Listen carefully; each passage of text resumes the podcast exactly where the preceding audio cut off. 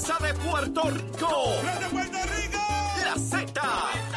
WZNTFM 93.7 San Juan, WZMTFM 93.3 Ponce y WIOB 97.5 Mayagüez. La que representa la salsa en la isla del encanto. De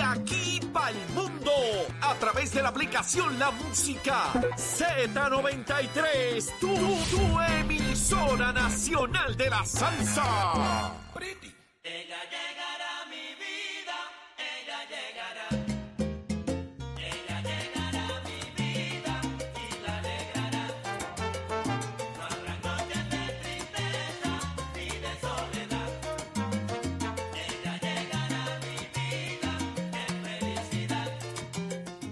Estamos de regreso en Nación Z por Z93.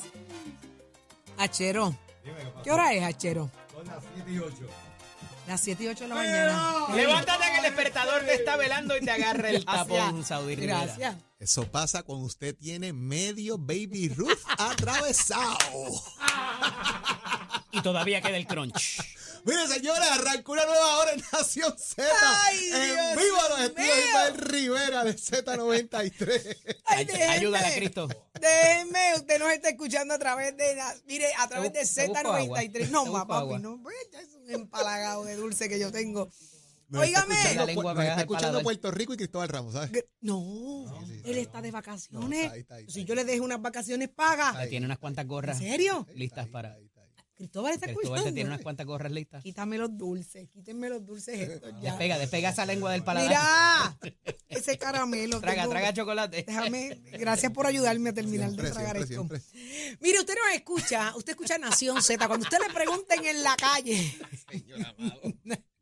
cuando a usted le pregunten en la calle dónde es que está Saudi, Jorge Suárez, Eddie López, mire, esto es en Nación Z y usted nos escucha por Z93, 93.7 en San Juan, 93.3 en Ponce y 97.5 en Mayagüez, porque todo Puerto Rico está cubierto del mejor análisis y la buena información.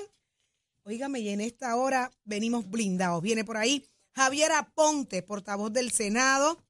Viene Rosa Seguín, Itza Morán, junto a Eddie López. Y por ahí viene Vilmari Rivera, la nueva designada a la Procuraduría de la Mujer. Ya usted escuchó a Keren Riquelme. Se reunieron las cinco senadoras PNP. Hubo un caucus y allí pasaron cosas de lo más interesantes. Así que hay que preguntarle de frente a Vilmari Rivera hacia dónde va y si cambiará o no sus posturas para complacer a dos o tres que están en lista eh, con los cañones puestos enfiladitos para ella. Así que vamos de inmediato a hablar con el eh, Javier Aponte, que ya está con nosotros, portavoz del Senado. Así que buenos días, senador. Buenos días, senador. Buenos días, senador. Bienvenido. Buen día, muchachos, a todos ustedes, nuevo, muchas felicidades en el nuevo año. Gracias por estar con nosotros. Acabamos de escuchar hace un ratito a Keren Riquelme, la senadora, y es que el tema de Vilmari Rivera como procuradora de la mujer eh, es el tema que más se está hablando en este momento. Eh, usted como senador, ¿qué proyecciones ve eh, con esta con este nombramiento? ¿Qué va a pasar? Hay futuro, hay futuro.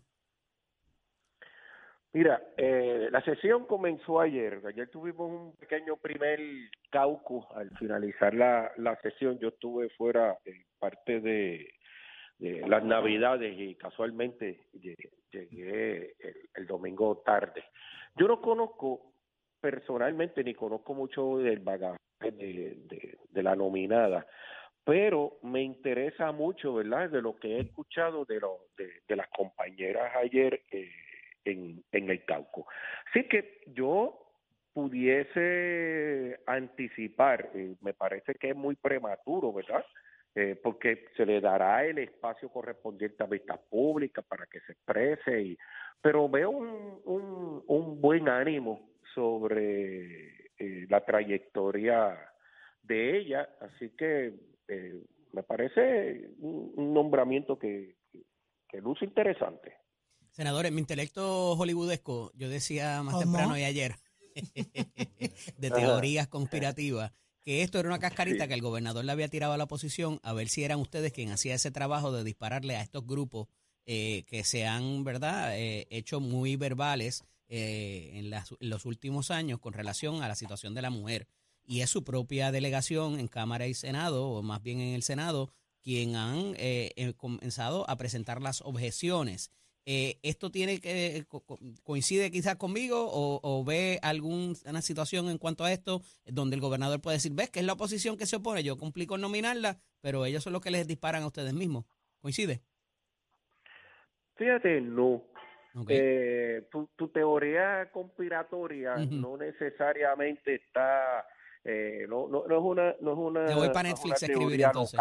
Ajá. pero el, detalle que eh, me parece que este eh, esta nominación me parece a mi juicio muy prematuro porque como te dije no la conozco llegué reciente eh, no hoy comenzaré verdad a buscar información sobre ella que, le pedí a mi equipo de trabajo pero de inicio me pareció refrescante. Eso dentro de los procesos legislativos de nombramiento, tú sabes que esto puede comenzar siendo refrescante los primeros días y terminar no siéndolo, puede terminar no siéndolo y al final siendo, ah, o sea que eh, eh, eh, los procesos son diversos eh, y yo creo que hay que darle espacio a conocer quién es la persona, qué bagaje tiene, la situación de lo que está sucediendo en el país demanda de que la persona, la mujer que esté dirigiendo esta posición tenga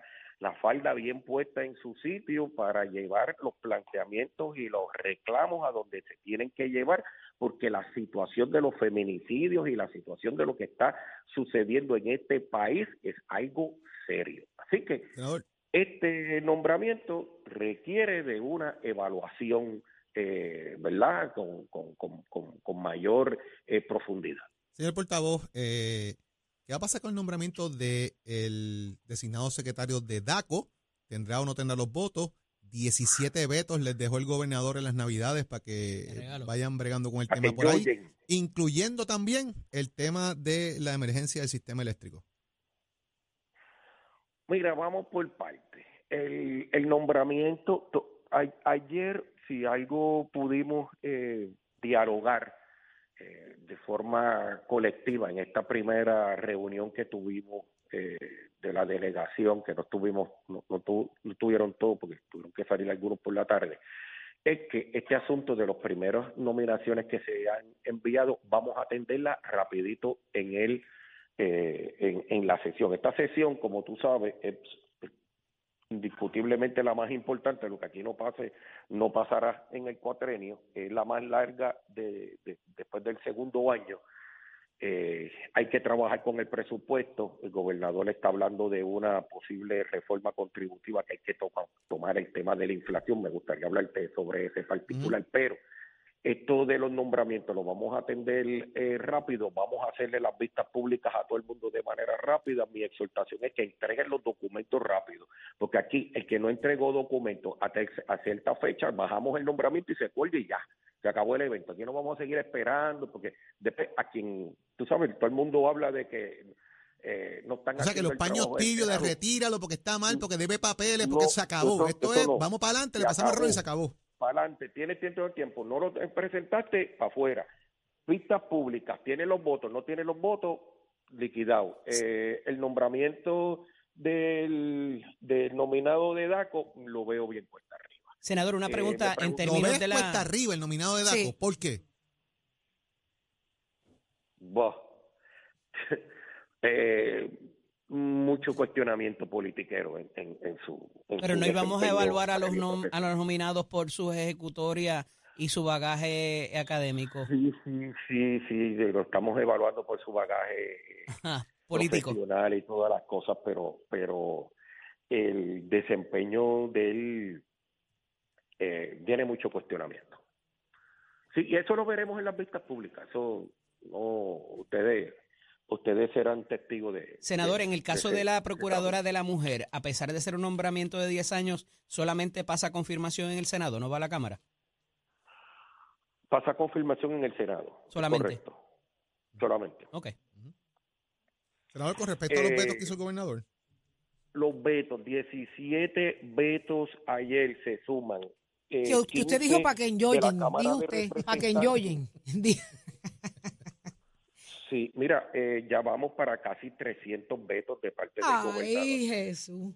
Eh, Esto, esto, esto, esto dice solamente la manera en que el gobernador todavía en su mente existe de que esto es un gobierno absolutario de del Partido Nuevo Progresista y él todavía no ha entendido que esto es un gobierno técnicamente compartido. Y tú vetando proyectos a diestra y siniestra, no puedes enten- no, no, no hay capacidad para entender de que obviamente cuando tú envíes tus proyectos, pues obviamente se te van a tratar de, de la mejor manera. Así que, eh, ¿qué te puedo decir? Esto es un tema que ya yo he leído contando al gobernador la cantidad de vetos, muchos de ellos hasta innecesarios. Y, y, y ¿Le van a pasar factura que por, esos vetos, senador? bueno, allí hay, allí hay un sinnúmero de vetos que tienen que ver sobre asuntos energéticos. Así que el tema de la energía en esta sesión va a ser un tema importante. ¿Le van a pasar factura? ¿El está- gobernador va a pagar el precio por haberle vetado todas esas puede, medidas? puede, puede, puede haber un pase de factura, seguro que sí, indudablemente. Senador, Aquí antes- hay cosas injustas que el gobernador vetó de plano que lamentablemente sí eh, hay molestias. Va a tener con consecuencias, va a haber consecuencias. Senador, antes, antes de, de- de irnos, ¿ya le llegó la carta del cambio de portavocías en el Senado? Eh, no que yo tenga conocimiento. portavocías de Victoria Ciudadana, porque ellos dijeron en el 2020. Ah, sí, verdad, que iban a ser dos años y dos años. Exacto, y está en los periódicos del país, ¿verdad? Lo dijeron eh, el 30 de diciembre del 2020. Le pregunto si ya eso se dio. Bueno, acuérdate que a veces esto, eh, eh, eh, eh, lo- los muchachos de Victoria Ciudadana dicen una cosa, pero no necesariamente es lo que al final del Hay día como 10 mil ejecutan. razones de diferencia. Bueno, pues, este, no, 9.999. Ah, está bien. Miren, antes de que nos vayamos, Ajá. proyectos que yo entiendo que tienen que atenderse en esta sesión y que casualmente yo me ocuparé de que se manejen. Y vamos por lo menos en cinco temas. Obviamente, la ley de permisos, todos estos proyectos de permiso que han pasado dos secciones y no se han podido armonizar, tienen que atenderse en esta sesión. La verdad que atendimos eh, sin, la, sin todos los miembros de la Junta de Planificación, ya se nombró eh, los miembros de la Junta de Planificación. Este asunto de permisos en el país hay que atenderlo. Código electoral. Código electoral, ya se aprobaron ambos proyectos en ambos cuerpos. Tenemos que armonizar el lenguaje y tiene que atenderse eh, el código electoral en este en esta sesión. Obviamente es una sesión de presupuesto y hablamos de una reforma contributiva. El gobernador está eh, entiende que el asunto de la inflación se puede resolver a través de una reforma contributiva. A mi juicio, el pueblo puertorriqueño tiene que obviamente para atender esta situación de inflación y lo que los pronósticos económicos establecen que puede pasar en el último trimestre de este año, de que la, la situación de la inflación se convierta ya en una recesión y evitarlo es que estos proyectos, todos estos proyectos de construcción tienen que salir ya.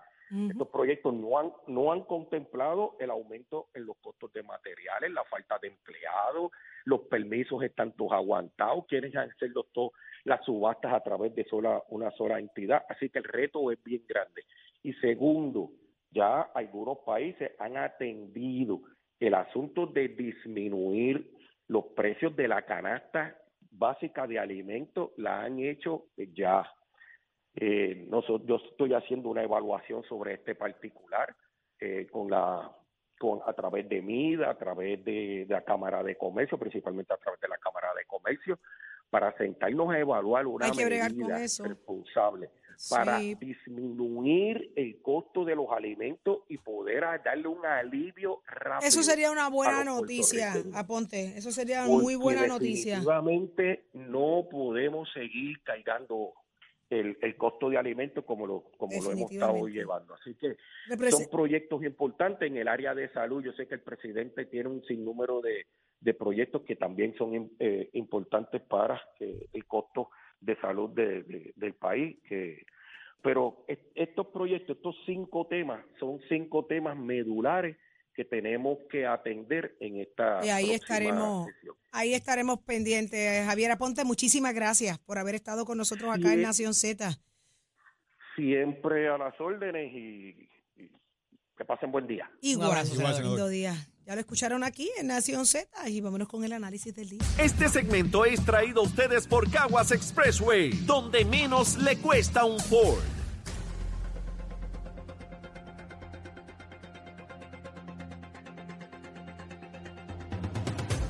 Y damos paso al segmento del análisis del día. Como todos los martes, nuestro panel de féminas está con nosotros la senadora por el Partido Nuevo Progresista por San Juan, Nitza Morán. Buenos días, Nitza. Bienvenida. Bueno, eh, buenos días, Eddie, a, todo- a todos los radioescuchas, feliz año nuevo, próspero y muchas bendiciones. Todos en el estudio, pues, buen provecho con los chocolates. ¿Qué, qué, qué, qué? Buen provecho con los chocolates. Ay, ¿quién dijo, Nitza? Ni- Nitza, esto es para la dieta. Empezaste bien, Saudi. Sí. No, bien. esto yo llevo así desde el año pasado, no, esto no puede ser, no puede ser. Está con nosotros en la mañana de hoy también la portavoz del Movimiento Victoria Ciudadana, nuestra amiga y licenciada Rosa Seguí. Buenos días, Rosa, bienvenida. Buenos días, muchas gracias. Pues yo la verdad es que no les escucho bien. No, no Bájale la escucho música un poquito, a, a la senadora. Ay, súper, muchas gracias. Buenos días, encantada de estar con ustedes. Un saludo a la senadora, a todas las personas que están sintonizando. Agradecida que estén con nosotros en la mañana de hoy. Y damos paso a nuestra discusión que hemos tenido, hemos estado teniendo desde la mañana, ¿verdad? Temprano en la mañana, que es eh, la nominación de la, de la directora de la Oficina de la Procuradora de la Mujer y eh, lo que ha venido, ¿verdad?, trascendiendo a través de comunicaciones o más bien titulares, donde se recoge eh, cierta información que ella misma había brindado eh, en diferentes instancias. Y ayer se da una reunión particularmente con el caucus de las mujeres del Partido Nuevo Progresista, de la cual la senadora Nitza Morán, eh, así también como la senadora Riquelme, que hablamos con ella hace unos minutos, eh, fueron parte. Y queríamos saber cuál era el parecer y si esto tiene futuro o por el contrario, ahí se quedará. Comienzo con su señoría Nitza Morán, turno de privilegio por haber participado ayer en esa reunión. Pues sí, este, buenos días a todos. Eh, como bien saben, eh, la delegación del Partido Nuevo Progresista estuvo reunida ayer con la designada gobernador eh, para la Procuraduría. Eh, es importante señalar que esta reunión se da tras, ¿verdad? El anuncio el domingo, pues rápidamente pudimos coordinar una reunión entre todas. Eh, sin, sin más, puedo añadir de que fue un momento en que pudimos muchas de nosotras conocerla en persona porque no teníamos ¿verdad? el privilegio de conocerla, eh, simplemente la habíamos por lo menos mm, mi parte percibirla dentro de un currículo eh, y sin duda alguna eh, eh, Rivera tiene una trayectoria para la ayuda de la mujer eh, en su en su hogar en Calle y sí como presidenta de Red de Albergue tuve la oportunidad en un momento dado, una investigación que se hizo a la Oficina de la Procuraduría de la Mujer, eh, tener y hacerle unas preguntas pertinentes en aquel entonces. Mas, sin embargo, ayer tuve unas preocupaciones muy genuinas que salieron a raíz de esa investigación. Más sin embargo, pues yo creo que queda mucho por preguntarle. Ella sí ha sido muy escueta eh, referente a lo que es eh, la política pública de lo que sería la oficina de la Procuraduría. Como bien había señalado mi compañera, yo fui la que le pregunté, ¿verdad? los retos que ella va a tener bajo la Procuraduría, porque la señora Rivera Sierra ha sido bien, bien enfática en haber criticado en aquel entonces la ex procuradora Leslie Boria. Mi pregunta fue bien directa, ¿verdad? Los retos van a seguir siendo los mismos. Su personal va a ser la misma cuantía que tiene hoy. Este, y también van a tener que trabajar con las organizaciones sin fines de lucro, que en su mayoría son las que ostentan todo el presupuesto de la Procuraduría. Claro. Así que ella no me pudo responder directamente, ¿verdad? Este, esa, esa pregunta, más sin embargo, en otros medios sí dijo que ella ahora va a preguntarle al gobernador de Puerto Rico por más presupuesto. Y sabemos todo, todo lo que está sucediendo en las agencias de gobierno y ella tiene que estar palpando lo que ha sucedido de que la Junta de Control Fiscal cada vez, en vez de asignar, Recorta. quita claro. presupuesto. Eh, Así eh, que yo creo que Vilmaria está un poquito, ¿verdad? Este, no al tanto de lo que sería este, la procuradora, ¿verdad? Y dirigir esa oficina que tanta Claro. controversia ha traído en los últimos tiempos. Licenciada, ha habido unas expresiones indudablemente de la nominada de un pasado donde fue muy crítica de la política de la administración actual. Eh, ¿Se ha sido justo, entiende usted, con la nominada, eh, basándole en sus expresiones y no necesariamente en el desempeño que pueda ejercer dentro de la posición que ya ocupa por ser un nombramiento en receso? Bueno, a mí me parece que si existe una crisis por violencia de género en Puerto Rico, si el gobernador emitió una orden administrativa, pues entonces sí hay que ser crítico con todo lo relacionado a cómo se está atendiendo el asunto de la violencia de género en Puerto Rico en todas las instituciones. Me parece que todas las personas que son integrantes del gabinete, los secretarios de Hacienda, eh, han manifestado que no tienen el presupuesto que quisieran. Eh, eh, por lo menos en los pasados años, en los últimos dos años, ¿verdad? Eh, en cada vista de presupuesto se quejan de la falta de personal, de la falta de presupuesto, les responsabilizan a la Junta de Control Fiscal, responsabilizan eh, que se haya habido los despidos masivos de la Ley 7 y, y todo lo demás. Así que no me parece que podemos decir que una persona nominada ahora a un puesto en la Oficina de la Procuradora de las Mujeres eh, no puede quejarse de la falta de presupuesto o que no puede sorprenderse de la falta de presupuesto, ¿verdad? Porque no todas las personas conocen las deficiencias presupuestarias de todas las agencias. Y eso lo podemos entender, que pero me está refiero a las expresiones previas de ellas versus las posiciones de iba. ahora. Ajá. No, no sé si hay una contradicción. A mí me parece que es importante ser crítico, especialmente durante una emergencia de violencia de género. Eh, yo creo que todas las personas eh, criticamos en Puerto Rico que hace falta hacer más. Así que no podemos ahora aislar a quien va a dirigir esa oficina a criticarla. Eh, yo creo que eso es importante. Bueno, ella llegó a decir inclusive, licenciada, que no, no favorecía el método de nombramiento por parte del gobernador, que deberían ser otras organizaciones quien, quienes eh, cierto, propusieran el... y eso está muy Pero bien, ahora se somete al proceso. Esa es una de, la anti- Es de las antítesis, me parece. No, no lo es, porque la ley requiere que sean las organizaciones que trabajan con la violencia de género quienes hagan la recomendación y eso fue lo que pasó. Así que ella simplemente está diciendo vamos a continuar con el proceso que exige la ley, no está requiriendo un proceso distinto. Me parece que hay un desconocimiento de lo que dice la ley de la Procuraduría de las Mujeres que requiere que esto es lo que se haga, que no se ha hecho en otras nominaciones anteriores. Bueno, eh, comienza el año escolar y con eso, eh, ¿verdad? Los problemas de históricos también con el sistema, eh, los planteles escolares. Y esto un poco lo quiero atar con la noticia también de que eh, para los alcaldes se les haya hecho muy difícil el asunto de la Junta de Supervisión Fiscal para poder recuperarse de Irma todavía, compañeras, de, de Irma inclusive. Eh, ¿Cómo podemos manejar esto? Porque además de ser un asunto de recursos, es un asunto también eh, de, de los seguros, de un montón de otras cosas eh, que no necesariamente tienen que ver con la voluntad de los funcionarios. Eh, comienzo con, con, contigo, Nita. Sí, este, seguramente nosotros vemos trayectoria eh, bien ardua del trabajo que se tiene que hacer de recuperación desde huracán María. Lo que es el atraso de la aseguradora, el atraso de los fondos federales, ahora con, ¿verdad? Con esta, esta persona monitor que está tratando de agilizar los procesos, yo creo que eh, es una mano amiga para poder desembolsar el dinero.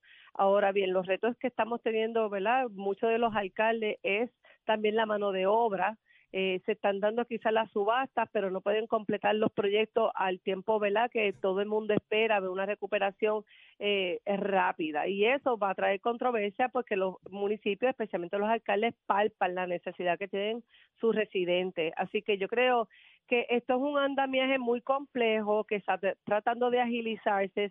El desembolso era un problema. Ya poco a poco las aseguradoras privadas han sido más lentas que los fondos federales, porque aún inclusive el gobierno de Puerto Rico todavía está batallando con las aseguradoras para el desembolso de María. O sea que hay que vi estar vigilante que no solamente se trata de fondos federales, sino aseguradoras puertorriqueñas que estuvieron aquí durante el, el huracán María y todavía no han podido desembolsar porque no han llegado a un acuerdo. Licenciada, el peligro de es, esto es, es bien, bien lento el proceso. Licenciada, el peligro de esto es que se pierdan inclusive fondos porque ha pasado tanto tiempo sin que se pueda mover el asunto. Han habido varias eh, ¿verdad? Eh, eh, funciones de- de- del Ejecutivo para tratar de adelantar esto, pero parece que no, no, no ocurre nada y lo vemos ya en los planteles escolares inclusive que son, ¿verdad? El sitio del pan de la enseñanza para nuestra juventud. La verdad que esa noticia está alarmante, el hecho de que hayan tantos asuntos que pueden poner en riesgo la vida y la seguridad de, de las personas que habitan, ¿verdad? de la comunidad escolar, me- el hecho de que haya tantas columnas cortas sin haber atendido. Eh, sí que me, me parece que existe un problema eh, muy grande en la cuestión de la administración porque todos estos trabajos se han venido haciendo, lo que pasa es que ha sido mediante el proceso de subastas y demás, lo cual el proceso buroc- burocrático definitivamente tenemos que repensarlo. Yo estoy de acuerdo en que ha habido eh, muchos retrasos en, el, en, en las aseguradoras y con FEMA, ver- ¿verdad? Pero me parece que ahora mismo también tenemos a la Junta de Control Fiscal, quien quizás, eh, según han dicho los alcaldes eh, y distintos, tienen un freno a, a, lo- a los fondos que, que hacen falta. Pero yo creo que también el problema de, de- de seguir trabajando mediante los contratos puede también tener un retraso eh, en cuestión de que, por ejemplo, para hacer trabajo de limpieza y mantenimiento y reparación que quizás pudiera hacerse, ¿verdad? El desellado de techo y demás, creo que debería haber ya un, un, un equipo de trabajo dentro del Departamento de Educación para poder agilizar el proceso y no tener que depender, ¿verdad?, de que haya una compañía, de que Claro. pase la subasta, de que tenga lo demás. Quizás podemos repensar eso, pero la verdad es que es un problema de décadas, ¿verdad? Y es muy triste que comencemos todos los semestres escolares con estas noticias. Ojalá podamos hacer Yo- algo en el cual se escuche a la gente que trabaja. Yo creo que si seguimos tomando decisiones desde arriba, podemos estar un poco desconectadas de cómo funciona realmente el proceso en las escuelas, en la comunidad escolar, y si nos reunimos más con las comunidades, podemos resolver los problemas más Yo insisto que ante esto para explicárselo a un extraterrestre que no conozca nuestra situación estaría bien complicado eh, cómo eh, presupuestos billonarios a través de los años en el Departamento de Educación todavía eh, provocan estas Sí. situaciones. Agradecido de ambas de que hayan estado con nosotros. Hablaremos la próxima semana. Un fuerte abrazo. Abrazo, Igualmente. Continuamos. Este segmento es traído a ustedes por Caguas Expressway, donde menos le cuesta un Ford. Estás, estás con el habla música y Z93 en Nación Z. Ya está listo Tato Hernández porque somos deporte. Cuéntanos, Tato. Vamos arriba, vamos arriba, vamos arriba, Titi. Me dijo Tito Pincho que se zumbó tres de pollo, dos de set y dos piña coladas. ¡Ya! ¿Quién fue ese? Ah, Yo. Usted vea, esa fue usted ahí es más chiquita que usted ¿Pero se cree que los que están allí no ¿Pero son qué haces? Tato, ¿qué haces? Revelando Me mis dijo- secretos culinarios. Me dijo, me dijo, oye, Saudi tiene estómago de troquera y dije, ay bendito, y tú no la viste cuando era el sancocho a las seis de la mañana. Dile, esa mujer se levanta a las cuatro y media de la mañana, ya come. A, la- a, la- a las ocho cuando salga le metemos al arroz y a las habichuelas. Y A las 10 de la mañana podemos 10. dar fe. Pa, doy fe. Pero si yo empiezo el día más temprano que usted que se acaba de levantar, ¿cómo no? Yo tengo, yo le llevo como cuatro horas a usted. Imagínate. Claro cuando que usted, sí, claro cuando que usted sí, son las 12, ya para mí son las 4 de la tarde. Los panas de Tato son chotas cómicos, ¿oíste? Sí, tosen duro, tosen duro. estaba, estaba, estaban tosiendo duro. Sí, tosió duro. Bueno, vamos al mambo, Que vámonos ya con los hace el ayuno intermitente, ya lo hace al revés. Sí. Vámonos, vámonos con los deportes, que hay uno aquí que aunque haya, haya hecho ayuno y todo, tiene que trabajar duro y se llama Fernando Tati, gran jugador del béisbol de la Grande Liga, quien tuve placer de conocer, compartir con su señor padre cuando jugó de los Tesarraños. Pues este muchacho empieza el camino su regreso a la Grandes Ligas, de acuerdo que con un reporte que salió, el dominicano ha recibido el permiso de parte de los doctores de San Diego para reiniciar su actividad en el béisbol, pero cabe señalar que eso no quiere decir que pueda jugar para el clásico, porque aunque él esté ready y se encuentre ready a los entrenamientos, tenemos que recordar que él tiene una multa porque él dio positivo a esteroides y ese castigo se le levanta en abril 20 casi por allá, o sea, ya ha empezado la temporada. El clásico es en marzo, por lo tanto, él no está calificado para representar a Dominicana en el clásico. Es por eso la diferencia que hay, que la gente tiene que entender eso, de que buen pelotero, eso no tenemos la mejor, la peor de las dudas, pero sabemos que por esa razón no puede estar de lleno con el equipo de Dominicana para el próximo clásico del Caribe. El gerente A.G. Habló sobre avance de la rehabilitación y dice que pronto se puede estar incorporando al equipo, pero tenemos que recordar que en la temporada 2022 el pelotero se sometió a una cirugía en su hombro izquierdo, seguido de dos cirugías durante el mes de octubre en la muñeca, que sufrió una lesión cuando condució una motocicleta durante el mes de diciembre. Así que ya sabe que hay que trabajar con eso, pero no tenemos duda que es gran pelotero y que si tuviera la oportunidad iba a representar y con mucho orgullo a la República Dominicana, hermano país que tenemos ahí y contamos con grandes amigos. Pero vamos a estar pendiente a ese, todo eso del clásico de béisbol. Usted se entera aquí, muchachos. Si me lo dan, me lo llevo más rápido que jefe. Así que vamos a ver. Cuidado, cuidado. Oye, cuidado que el señor Correa no aterrice ahí porque están aguantados los meses en unas cositas ahí. Me enteré que Cora habló con Correa y que la conversación fue muy buena. Vamos a dejarlo ahí, que después los pajaritos de Twitter pues se me confunden. Usted se entera aquí en Nación Z Somos Deportes. Bueno, piso de Mete Escuela que te indica, ya estamos en el proceso de matrícula para nuestras clases que comienzan febrero 2023, que eso está a la vuelta de la esquina, grados técnicos, grados asociados, 787-238-9494. ¿Le gusta los jalatería y pintura? Es una vueltita por uno de estos recintos de Mete Escuela. Que tengan buen día. Achero, keep it on my friend.